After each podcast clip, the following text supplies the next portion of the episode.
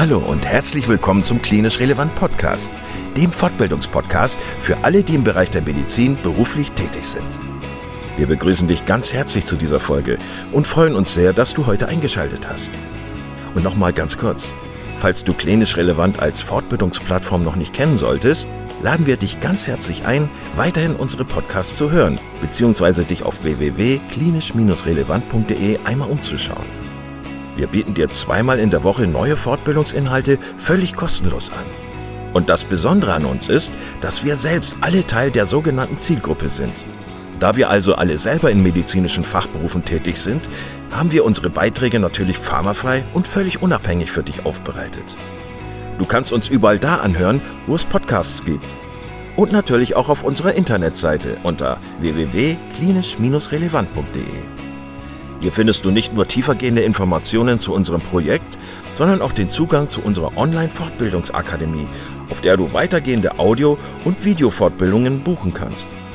Und bevor wir in den heutigen Beitrag einsteigen, noch der allgemeine Hinweis, dass das Ganze ausdrücklich nicht nur an Ärzte gerichtet ist, sondern an alle, die im Bereich Physiotherapie, Pflegeberufe, Ergotherapie und Logopädie zu tun haben. So, und nun wünschen wir dir ganz viel Spaß und viele Erkenntnisse beim Zuhören.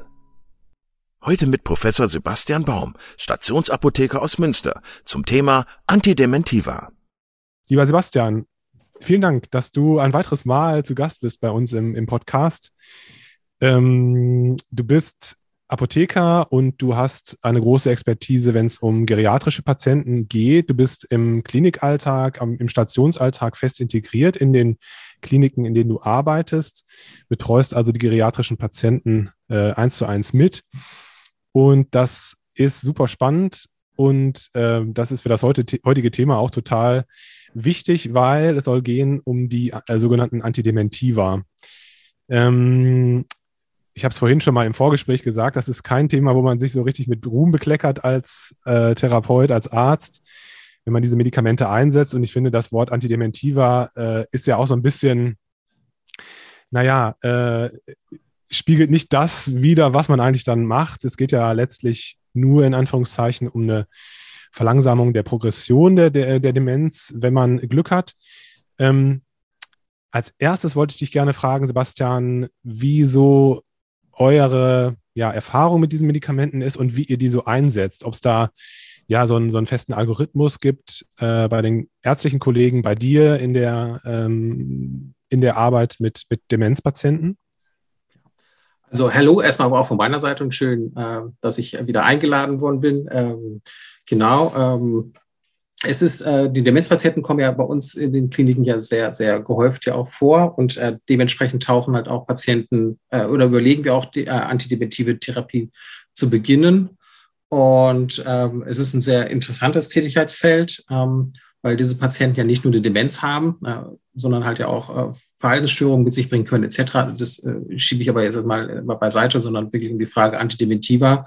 Ähm, was jetzt bei mir oder was uns vielleicht ist auch nur subjektiv auffällt, dass wir tatsächlich eher die Therapie beginnen und nicht fortsetzen. Also wir sehen relativ viele Patienten mit einer Demenz, äh, auch einer vorbestehenden Demenz, die eigentlich äh, zumindest pharmakologisch äh, unbehandelt ist. Und ähm, wir sind immer noch der Auffassung, dass man zumindest diese Pro äh, Therapie den Patienten nicht vorenthalten soll, weil man sicherlich nicht sagen kann, dass die alle unwirksam sind. Ähm, es sind nicht die ähm, Medikamente, die einen durchschlagenden objektivierbaren Erfolg mit sich bringen, weil sie halt die Progression verhindern sollen. Wir wissen halt nicht, ähm, ähm, wann, wann, und wie, inwiefern sie tatsächlich äh, und in welchem Ausmaß sie bei den Patienten einen Benefit mit sich bringen. Ne? Also was Gedächtniserhalt betrifft, das ist auch gar nicht so das Ziel, sondern eigentlich der Erhalt der, der Daily Activities, ne, der ADLs.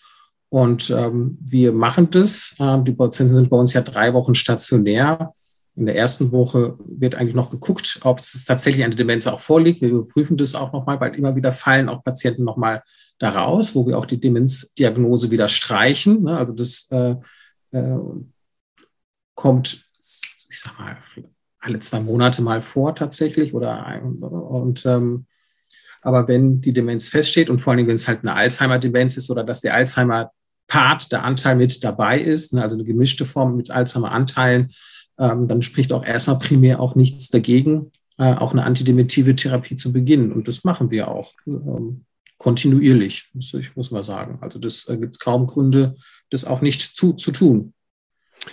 Ja, das deckt sich mit meiner Erfahrung und auch mit meiner ähm, Herangehensweise mit meinen Patienten. Ähm, hast du Lust, nochmal äh, so ein bisschen diese Gruppe der Antidementiva zu beschreiben? Also welche Präparate gibt es da, welche Wirkstoffe gibt es da und wie ist die Hypothese, dass die wirken? Ja, also das Thema ist ja relativ äh, übersichtlich, sage ich mal. wir haben zwei Gruppen. Äh, in der einen Gruppe haben wir die Acetylcholin-Esterase-Hämmer. Äh, da sind äh, drei Wirkstoffe dabei, das Galantamin, das Donepezil und das Rivastigmin. Ähm, die sind zugelassen für äh, ab der leichtgradigen ähm, Demenz äh, und bei der und dann haben wir noch den NMDA-Antagonisten oder Modulator, Rezeptormodulator, das Memantine, äh, was bei ähm, ab mittel- bis schwergradiger Demenz zugelassen ist. Ne? Also die anderen kann man auch, zumindest bei mittelgradiger auch noch einsetzen, also die, ne, die Anti, also Tycholin-Esterase-Hämmer und ähm, ne, für leichte und mittelgradige Demenzform und äh, Alzheimer-Demenz und äh, der mittel schweren bis schweren Demenz äh, sind dann die, ist das Memantine dann äh, zugelassen. Genau. Das war es im Prinzip schon. Es gibt natürlich viele andere Antidementiva und Nootropika etc. Die würde ich jetzt aber alle erstmal nicht weiter thematisieren wollen, weil die im Prinzip keine wirksame äh, oder evidente Wirksamkeit wirklich belegen konnten, ne? wie Piracetam und äh, Nibudipin. Die sind eigentlich, zumindest jetzt in unserer Region, auch so gut wie ausgestorben. Die gibt es kaum noch. Ähm, gut, auf Ginkgo wird noch zurückgegriffen. Ähm, ist nicht von unserer Seite, sondern äh, dass die Patienten damit dann kommen. Äh, auch da reden wir eigentlich mit den Patienten und mit den Angehörigen, ähm, ob man nicht vielleicht auch das Gingium auf oder das äh, Ginkgo-Präparat nicht auf eine chemische Substanz ändert, weil doch da die Datenlage doch etwas günstiger ist als mit Ginkgo-Präparaten. Ne? Wir haben ja immer das Risiko, dass wenn die auch noch AS 100 und sowas kriegen mit erhöhten Blutungsrisiken oder sowas, ist es jetzt nicht super gravierend, aber halt ne, Blutungsereignisse sind im Alter halt schon sehr häufig und da muss man jetzt nicht noch künstlich noch was da reinpacken. Mhm. Genau. Die drei, vier Substanzen, genau, gibt es da. Du hast es gerade schon gesagt, wenn man jetzt ganz streng ist, dann sind die eigentlich nur zugelassen für die Alzheimer-Demenz, richtig? Genau. Beziehungsweise, du hast gerade gesagt, klar, äh, wenn wir jetzt so eine gemischte Demenz vor uns haben, ähm, wobei die Trennungsschärfe ja natürlich immer nicht besonders groß ist, äh, dass man auch bei gemischten Formen das natürlich einsetzen kann. Aber ähm, letztlich gibt es ja auch äh, Demenzerkrankungen mit, äh, im Zusammenhang mit anderen degenerativen Erkrankungen. Ganz streng genommen sind die da in dem Bereich gar nicht zugelassen, richtig? Also wenn zum Beispiel eine Parkinson-Demenz denkt, ähm, dann ist das, ist das eigentlich nicht evaluiert oder zugelassen. Genau, also zulassen auf gar keinen Fall. Ne? Also für die, wenn man sich in Label befinden möchte oder äh, aufhalten möchte, dann muss der Patient eine Alzheimer-Demenz haben, entweder rein oder äh, anteilig in einer, in einer Mischform. Äh, die reine Nicht-Alzheimer-Demenzformen, die dürfen, also da wäre es ein Off-Label-Use.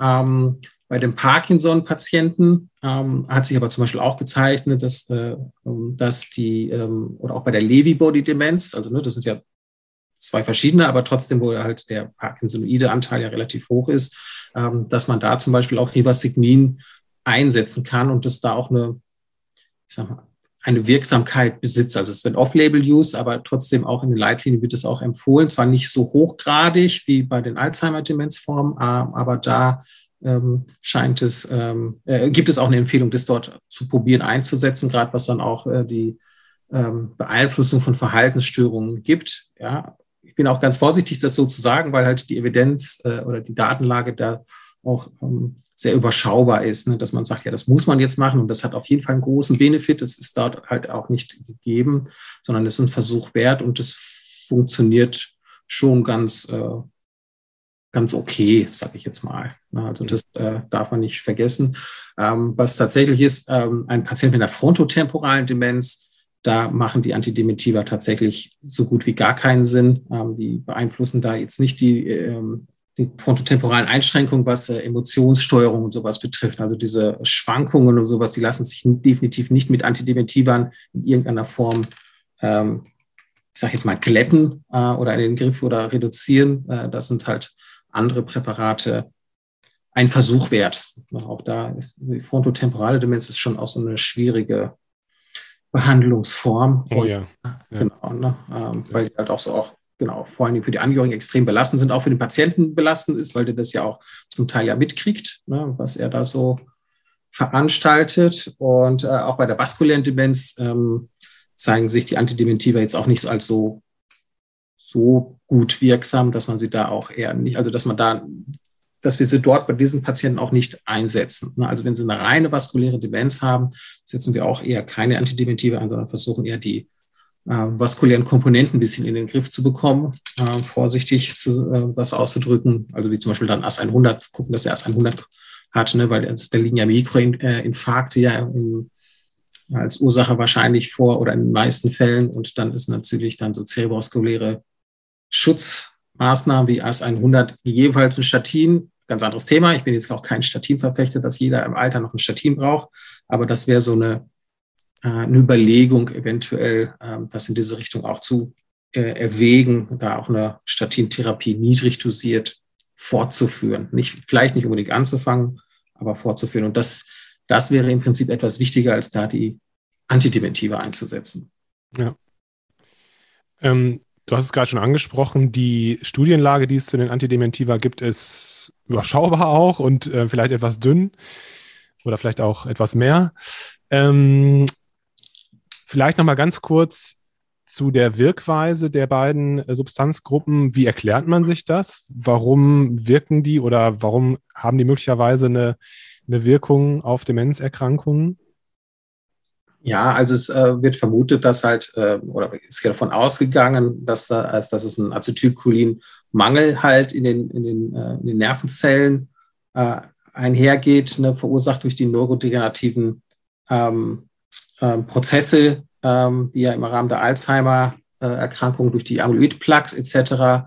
mit einhergehen. Ähm, und ähm, dass, ähm, dass man da versucht, das zu modellieren. Ich muss jetzt gestehen, ich weiß gar nicht, ob das nicht eher auch ein äh, Effekt war, den man beobachtet hat und dass es so ein Zufallsbefund war, dass man gesehen hat, dass die Acetylcholin-Esterasehämmer da einen Benefit mit sich bringen, ne? weil einfach die, ähm, auch wenn man den Pathomechanismus versteht, ähm, ne, das ist ja ein, ein Abbau der Amyloid äh, oder der, der ähm, ja, durch einen Abbau von Nervenzellen durch äh, oder eine Degeneration der Nervenzellen durch den Amyloid-Plaques einhergeht. Aber es gibt ja auch Untersuchungen zu, dass ja der Grad dieser Am oder die Häufung der Amyloid-Plaques ja nicht unbedingt einhergeht mit dem Grad der Demenz. Ja, das heißt, ne, ich muss jetzt, kram ich jetzt auch weit in meinem Gedächtnis. Ich habe da irgendwie die, die Non-Studie oder so im Hintergrund, im Hinterkopf, ähm, dass man da gezeigt hat, dass, ähm, dass man bei denen, ähm, es gab ja so eine Non-Studie in den USA, dass man da tatsächlich mal geguckt hat, den Grad der Demenzform, ob sich das irgendwie postmortal anhand der Hirnbiopsien tatsächlich ausfindig machen konnte, dass man sagt, ja, okay, je degenerativer das Gehirn wird, desto dementer waren sie und das stimmte gar nicht. Ja, ich weiß nicht, ob du die kennst oder so, aber wie gesagt, das habe ich so ganz vage noch im Hinterkopf, dass man da spätestens da gefunden hat, dass es halt da nicht unbedingt kausalen Zusammenhang gefunden hat. Das heißt auch der, an, der Anteil, der, der absolute Anteil an Amyloidplaques sagt überhaupt nichts aus, wie dement dieser Patient ist oder ob er überhaupt dement ist. Ja, also äh, solche Daten kenne ich auch. Diese Studie, die du genannt hast, jetzt nicht explizit, aber genau, ich glaube, es gibt keine äh, 1 zu 1 Korrelation zwischen der Amyloid-Plaque-Last und, und der, der Ausprägung der Demenz. Das, ist, das deckt sich mit dem, was ich, was ich weiß, ja. Ähm, genau. Genau, also okay, wir gehen davon aus, wir wissen nicht genau, ähm, ob es sozusagen ein, ähm, eine zufällige Beobachtung war, also dass es ein, ähm, einen Mangel an Acetylcholin gibt ähm, im Hinblick auf die, auf die Demenzerkrankung. Acetylcholin ist ja ein Neurotransmitter, der häufig eine Rolle spielt. Ähm, und bei dem Memantin ist es dann das Glutamat, richtig, äh, dass da moduliert mhm. wird im, genau. im, Stoffwechsel. Ja. Ganz genau. Ich meine, auch bei Delir und sowas haben wir auch einen Acetylcholinmangel und ähm, äh, also dass da äh, das Acetylcholin wichtig ist für die Gedächtnis und für Kognition, das ist ja schon lange bekannt. Ne? Ja. Ich weiß jetzt nicht, wann das angefangen ist. Also ich habe Untersuchungen aus den 70er, 80ern habe ich so im Kopf, ähm, wo das schon gezeigt worden ist. Ähm, ja. das, äh, wahrscheinlich ist es noch länger her. Ich kenne kenn die Historie gar nicht, muss ich gestehen. Ähm, aber das, äh, und deswegen war es jetzt auch naheliegend, auch bei der Demenzerkrankung zu gucken, ob man den Acetylcholin, äh, ob man das Acetylcholin-Level erhöhen kann und ob das äh, einen positiven Einfluss auf, die, auf das Gedächtnis hat. Und es scheint es ja äh, im begrenzten Maße zu haben. Ne? Zumindest wenn man sich dann auch die Outcomes dann anguckt, eine äh, Activity of Daily Life, die scheinen die ja positiv beeinflussen zu können. Ja. Ähm, genau, also vielleicht können wir da nochmal ganz kurz reingehen in diese Studienlage zu der Wirksamkeit, was man da festgestellt hat, worauf basieren sozusagen die Zulassungsstudien oder die, ja, die Zulassung der Medikamente. Und als zweiter Schritt vielleicht, was sagt ihr den Angehörigen beziehungsweise den Patienten, wenn ihr diese Medikamente einsetzt? Ja, also zum Teil ähm, äh, ist es ja so, dass man geguckt hat, ob, die, ob wie sich der Minimental-Status-Test sich verändert. Ne, das wird immer wieder, auch in anderen Bereichen ja immer wieder herangezogen. Ähm, ist natürlich immer ein bisschen mit Vorsicht zu genießen, weil wenn ich achtmal so einen Minimental-Status-Test mache, dann lerne, werde ich auch besser. Ähm, selbst ich äh, kriege dann 30 Punkte. Ähm, Und ähm, das ist natürlich so ein äh, äh, Manko, ne, dass man halt da ähm, diese Testung valide mehrfach durchführen kann bei einem Patienten ist eigentlich unmöglich, ohne dass ein Lerneffekt da, äh, gerade ich sage mal bei der leichtgradigen Demenz ist es fast eine, Unmöglich eine Unmöglichkeit. Und deswegen hat man halt nur die Chance noch, ähm, ähm, die Aktivitäten des täglichen Lebens irgendwie messbar zu machen mit Fragebögen. Und da fängt es dann aber auch schon wieder an. Das sind ja wieder Fragebögen, die ja dann ausgefüllt werden müssen. Und das ist ja jetzt nicht man hat hier nicht so einen Parameter äh, oder irgendwas, so einen harten Endpunkt. Ähm, ne, man, äh, ich glaube nicht, dass es in Zulassungsstudien der Fall gewesen ist. Ich denke mal, ähm, äh, da bin ich mir nicht hundertprozentig sicher, aber äh, was Heimunterbringung und sowas betrifft, ne, äh, die Pflegebedürftigkeit, das kann man sicherlich äh, testen und das wird auch gemacht sein. Also, ne, wie gesagt, tatsächlich kenne ich jetzt aktuell aus dem Stand keine, vielleicht weißt du das. Ähm, aber äh, das ist, das wäre ja eigentlich auch ein Ziel. Ne? Die Leute, deswegen verordnen wir es ja auch, die sollte, Leute sollen ja so lange wie möglich zu Hause bleiben na, und äh, zurechtkommen. Alleine, gut, ist irgendwann mal schwierig, aber zumindest mit den Familienangehörigen. Na, das ja. ist das Ziel der antidementiven Therapie letztendlich. Ja, ja, also genau, das äh, darauf zielten, glaube ich, die Ergebnisse immer ab, dass die, dass diese ADLs, dass die sich wie auch immer die, man die gemessen hat, dass die sich verbessert haben. Und es gibt auch mal wieder Patienten, die mir das auch spiegeln, äh, beziehungsweise Angehörige, die mir das spiegeln. Ähm, ja. Ähm, vielleicht können wir dann einmal übergehen zu, sage ich jetzt mal, der Anwendung konkret, welche Probleme es geben kann, welche Nebenwirkungen häufiger auftreten. Ähm, es gibt ja auch ich glaube, es war im Dezember erst, gab es ja diesen rote, rote Handbrief noch zum äh, Donepezil. Ähm, was sind deine Erfahrungen diesbezüglich? Welche, welche Nebenwirkungen kommen häufig vor und warum hat es den rote Handbrief gegeben? Ja, ähm, dann nehmen wir erstmal den roten Handbrief hervor. Ähm, genau, also die, die ähm, Antidementiva können, also vor allem die Acetylcholine Astrasehemmer als erstmal als separate Gruppe, die können halt zu ähm, ähm, kann ja ein Problem führen. Also ne, zu, was wir sehr häufig sehen, äh, sind EKG-Veränderungen, aber häufig, ich, ich klammer es häufig mal aus. Was wir mal sehen, sind EKG-Veränderungen. Ähm, die sind eher selten. Und was wir eher sehen, äh, vor allen Dingen auch eher subjektiv, ein bisschen gibt es die Datenlage auch her, dass unter Galantamin auch vor allen Dingen das, Brady, äh, das Bradykardie-Risiko und an der AV-Block eher zu sehen ist. Das heißt tatsächlich, wir haben das Galantamin schon ganz, ganz lange nicht mehr in unserem Portfolio drin. Wir sind ja eher auch so der Schmalspurverordner. Wir haben ein sehr kleines Portfolio an Arzneimittel ähm, und haben uns darauf festgelegt, erstmal mehr oder weniger ein Antidementivum einzusetzen. Äh, und ja, ne, das da haben wir uns fürs Rivastigmin entschieden. Kann ich auch gleich darauf eingehen, warum es das geworden ist. Und natürlich setzen wir auch noch Donepezil ein, aber halt kein, ähm, äh, kein Galantamin mehr. Ne? Wir haben tatsächlich Evaluation gemacht und haben gesagt, ja, ne, wir brauchen wir drei. Und haben gesagt, nein, drei, drei auch nicht, zwei rei müssen reichen. Und dann haben wir eins halt gestrichen und haben halt das von den Nebenwirkungen her, äh, her gemacht. Natürlich ist das Rivastigmin jetzt nicht nebenwirkungsfrei, aber es ist zumindest nicht kardiotoxisch. Es wird nicht über Zypenzyme verstoffwechselt.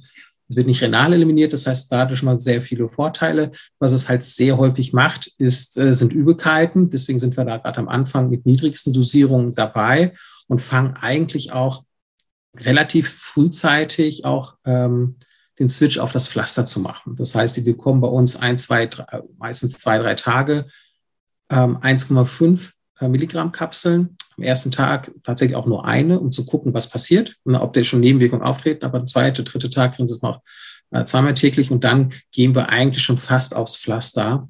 Und äh, die Pflaster werden schon äh, deutlich besser vertragen. Die 9,6er, die man ja dann ein paar Wochen später erhöhen, äh, auf das man es ja später erhöhen kann, äh, wir machen, versuchen das noch innerhalb des stationären Aufenthaltes schon auf die 9,6er zu kommen, wenn wir denn, äh, die Therapie auch bei uns starten, ähm, um da zu gucken, ob die Verträglichkeit und EKG-Veränderungen auftreten. Das haben wir, sehen wir eigentlich kaum, EKG-Veränderungen oder so gut wie nie.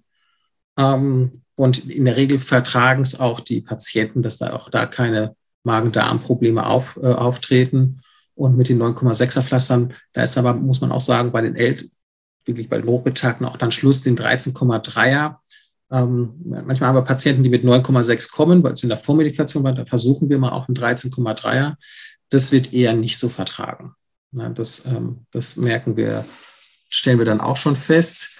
Ähm, und ähm, dann gehen wir natürlich wieder zurück, zurück zum 9,6. Man muss aber sich auch überlegen, 9,6 ist von der Tagesdosis halt 9,6, während man ja peroral äh, dem ja zweimal 4,5 geben müsste. Und 2,4,5 peroral vertragen auch nicht die meisten. Also über die perorale Route haben wir festgestellt, dass zweimal drei häufig vertragen wird und dass die Leute, die zweimal 4,5 bekommen, ähm, das schon deutlich weniger häufig vertragen, so dass man wieder die Dosierung wieder runtergehen muss. Und bei den Antidementivern ist es ja schon das Ziel, die, äh, die höchstmögliche Dosierung zu finden. Das heißt 9,6 oder 13,3, da haben die Patienten ähm, höchstwahrscheinlich den größten Benefit davon. Ähm, und ähm, das erreicht man tatsächlich eigentlich nur noch mit den Pflastern und nicht mit der peroralen Gabe. Mhm.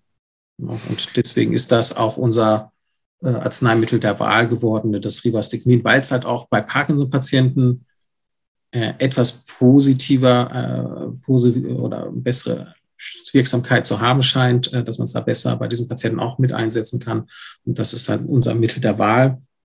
Ähm, bei Patienten, wo die Compliance nicht so ganz gut ist, was auch Schluckstörungen betrifft, etc., ist auch dann das Pflaster geeigneter. Und ähm, ansonsten, wenn es eine perorale Therapie sein sollte, nehmen wir halt das Donepezil. Ja. Landen wir eigentlich immer bei 10 Milligramm. Also das, das, äh, dass das jemand dann nicht verträgt, ist eher seltener. Ja.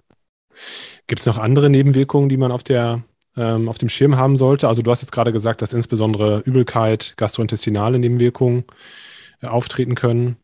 Ja, also was man zwischendurch mal feststellt, ist, ist nicht sehr häufig, aber auch nicht so selten, dass man es nie sieht, ist, äh, dass Patienten auch dadurch tatsächlich kognitiv schlechter werden. Auch mal ein Delir darunter entwickeln oder irgendwie unruhig werden, äh, dann setzen wir es wieder ab. Ne, also das, das ist also so äh, ist, ja, genau, paradoxe oder genau das Gegenteilige von dem, was man eigentlich erwarten würde, kann äh, da auftreten. Ne? Also das beobachten wir ganz selten, aber wir beobachten es halt. Und dann geht es halt wieder raus und wird es halt auch so dokumentiert. Ne? Ab und zu überlegen wir uns oder erwägen, wenn sie Zeit bringt, nach das Antidemetivum zu wechseln.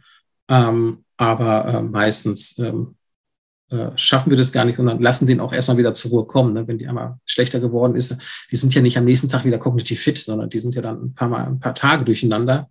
Also nicht delirant, ne, das nicht, aber so ein paar Tage neben der Spur, das merkt man schon. Ähm, und ähm, äh, dann ähm, lassen wir das meistens für diesen stationären Aufenthalt nicht da noch ein, äh, das, direkt das nächste Antidementivum auszuprobieren. Ähm, eine orale Einnahme von Donepezil hast du gerade angesprochen. Nimmt man das morgens oder abends und warum? Abends, weil es müde machen kann. Ist das eine. Und ähm, der zweite Hintergrund ist, ähm, wenn es initial auch Übelkeit machen kann, würde man das abends nicht so verspüren. Aber vor allen Dingen das müde machende ähm, ist eigentlich der Hauptgrund gewesen, warum man es eher abends empfiehlt einzunehmen. Wie ist es mit dem Memantin? Wie ist da so das Nebenwirkungsspektrum und äh, wie dosiert man das? Wann nimmt man das ein? Ja, das ist ähm, eine gute Frage. Ähm, weil es halt verschiedene Therapieschemata gibt. Ähm, beim Memantin ist eigentlich erstmal das Wichtigste äh, zu gucken, also wenn man jetzt wirklich das einsetzen möchte, ist die Nierenfunktion. Ne? Weil bei, ähm, bei Memantin ist es so, ähm, dass äh, oh, ich kann es jetzt nicht aus dem Kopf, ich kann jetzt gleich gucken, aber ich glaube schon FR kleiner 60 oder klein, spätestens kleiner 45. Also muss man selber nochmal nachgucken. Ich habe es jetzt hier im Kopf, äh, darf man nur noch 10 Milligramm geben. Ich meine sogar, dass es bei der GFR kleiner 60 ist, dass der, der Cut-Off nicht mehr als 10 Milligramm Tagesdosis ist. Und äh, das haben ja 80 Prozent der Patienten ähm, äh, eine Nierenfunktionsstörung Grad 3. Das heißt, die volle Dosis dürften sie eh nicht bekommen. Gut, ist ja nicht so schlimm, ne, weil die volle Dosis kriegen sie ja durch die Akkumulation, weil die Niere ja nicht so gut funktioniert.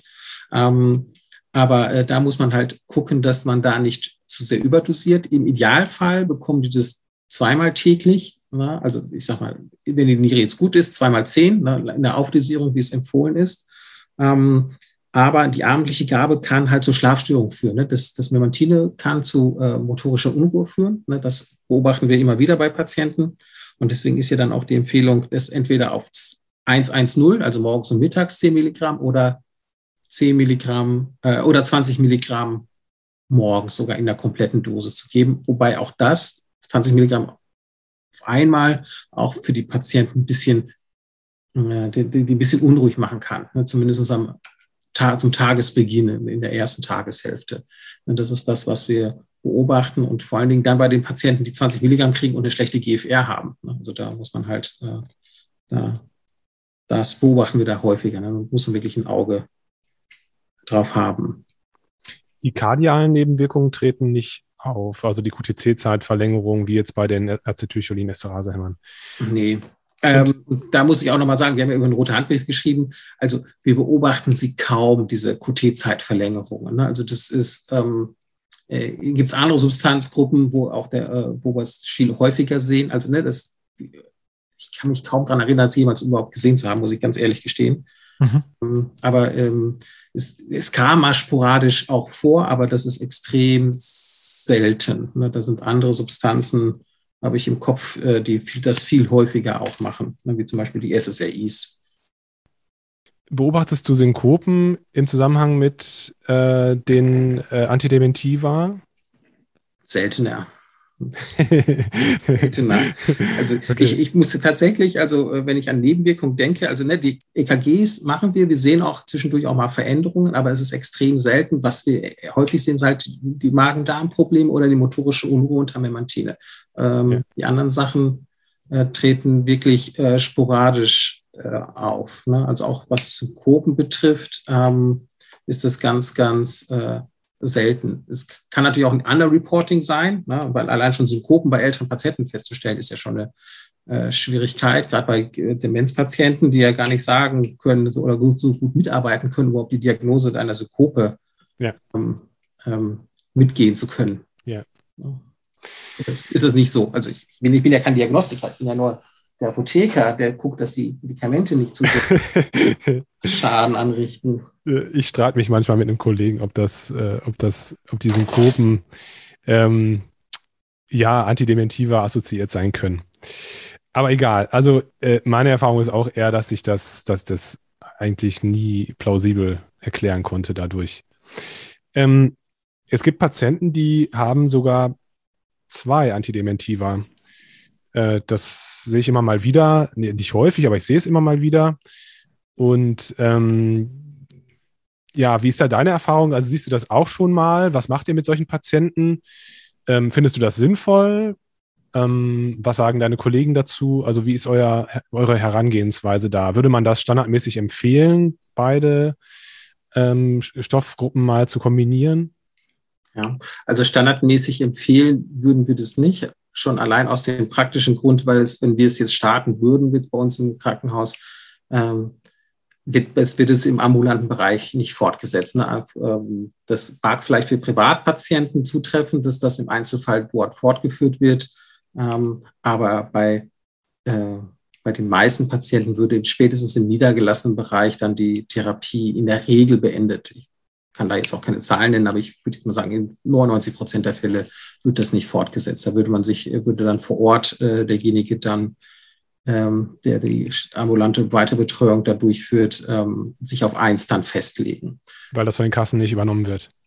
Ja, gehe ich mal ganz, äh, ganz stark von aus, dass das da ähm, begründet werden muss, warum. Ähm, äh, und ich denke mal, dass es dann das Budget äh, sprengen würde. Ne? Es, auch das ist ja jetzt nicht ganz mein Steckenpferd im niedergelassenen Bereich, aber die Budgetierung ist ja schon ein ähm, erhebliches Thema, ein relevantes Thema und da wird ja schon sehr penibel, wenn ich auch sehe, welchen Arzneimitteltricks gearbeitet wird mit Halbierung und was auch immer, um das Budget glatt zu halten, dass dann gerade bei diesem, ich meine, früher war es ja noch teurer, als es heutzutage ist, dass dann nicht versucht wird, dann mit zwei Medikamenten eine Therapie durchzuführen, wo auch dann die Datenlage auch ähm, sehr dürftig ist. Ne? Ich sage jetzt auch nicht, stelle mich jetzt nicht dahin, das wirkt es nicht, aber ähm, äh, gerade was den Übergang vom Mittel bis äh, zur schwergradigen Demenz scheint auch eine duale Therapie ähm,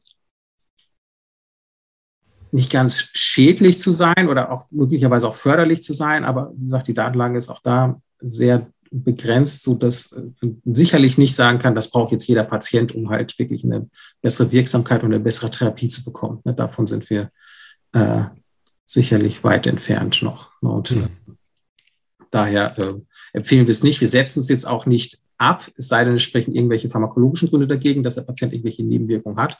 Ähm, aber wenn er damit kommt und damit zurechtkommt, äh, dann wird es auch in der Regel fortgesetzt. Ne, aber wir initiieren das nicht. Ich, also ich kann mich nicht daran erinnern, dass wir das in den letzten Jahren mal initiiert haben. Ne. Das war, kommen wir gelegentlich in der Gerontopsychiatrie vor.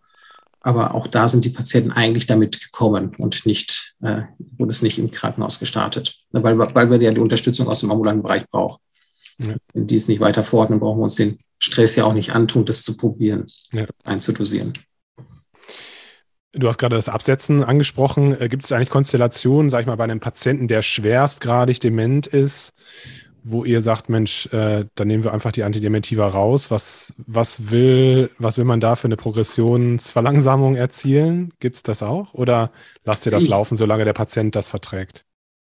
Ähm, nee, da überlegen wir uns das auch, äh, auch in dem Rahmen halt, ähm, weil Ne, weil wir immer gucken, wie ist jetzt die Lebenserwartung und die Lebensqualität des Patienten. Und eine Patienten, äh, eine Medikamenteneinnahme ist ja in der Regel eine Qualitätsverschlechterung. Ne? Also ne, die, die, müssen, das, es muss ja auch irgendwie alles da rein. Ja gut, man kann das Pflaster kleben.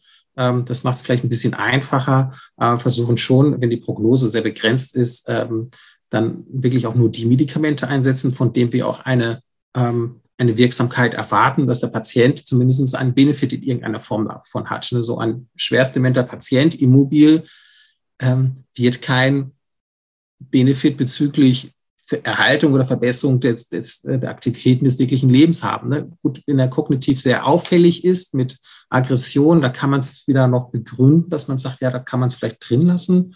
Aber es wird natürlich diskutiert ähm, und auch wieder abgesetzt. Ne? Alles, was ein Patient nicht braucht, und das, das gehören die Antidemetive dann auch hinzu, das muss der Patient auch nicht kriegen. Dann macht es ja auch keinen, ähm, keinen Sinn. Also auch medizinisch ist es ja auch dann nicht vertretbar. Ja, absolut. Sebastian, ich danke dir. Es hat wieder großen Spaß gemacht, mit dir zu sprechen. Äh, ich finde das äh, immer auch spannend, die, deine Perspektive, deine Apotheker-Perspektive ähm, zu haben. Und wie gesagt, du bist jemand, der da einfach ganz nah dran ist an der geriatrischen an, an der geriatrischen Behandlungsseite. Und ja, vielen Dank für deine Zeit und ich hoffe, wir sprechen uns bald wieder. Ja, sehr gerne. Hat mir auch sehr gefallen, war sehr kurzweilig und vor allem, ich lerne ja auch was von dir, so ist es ja nicht.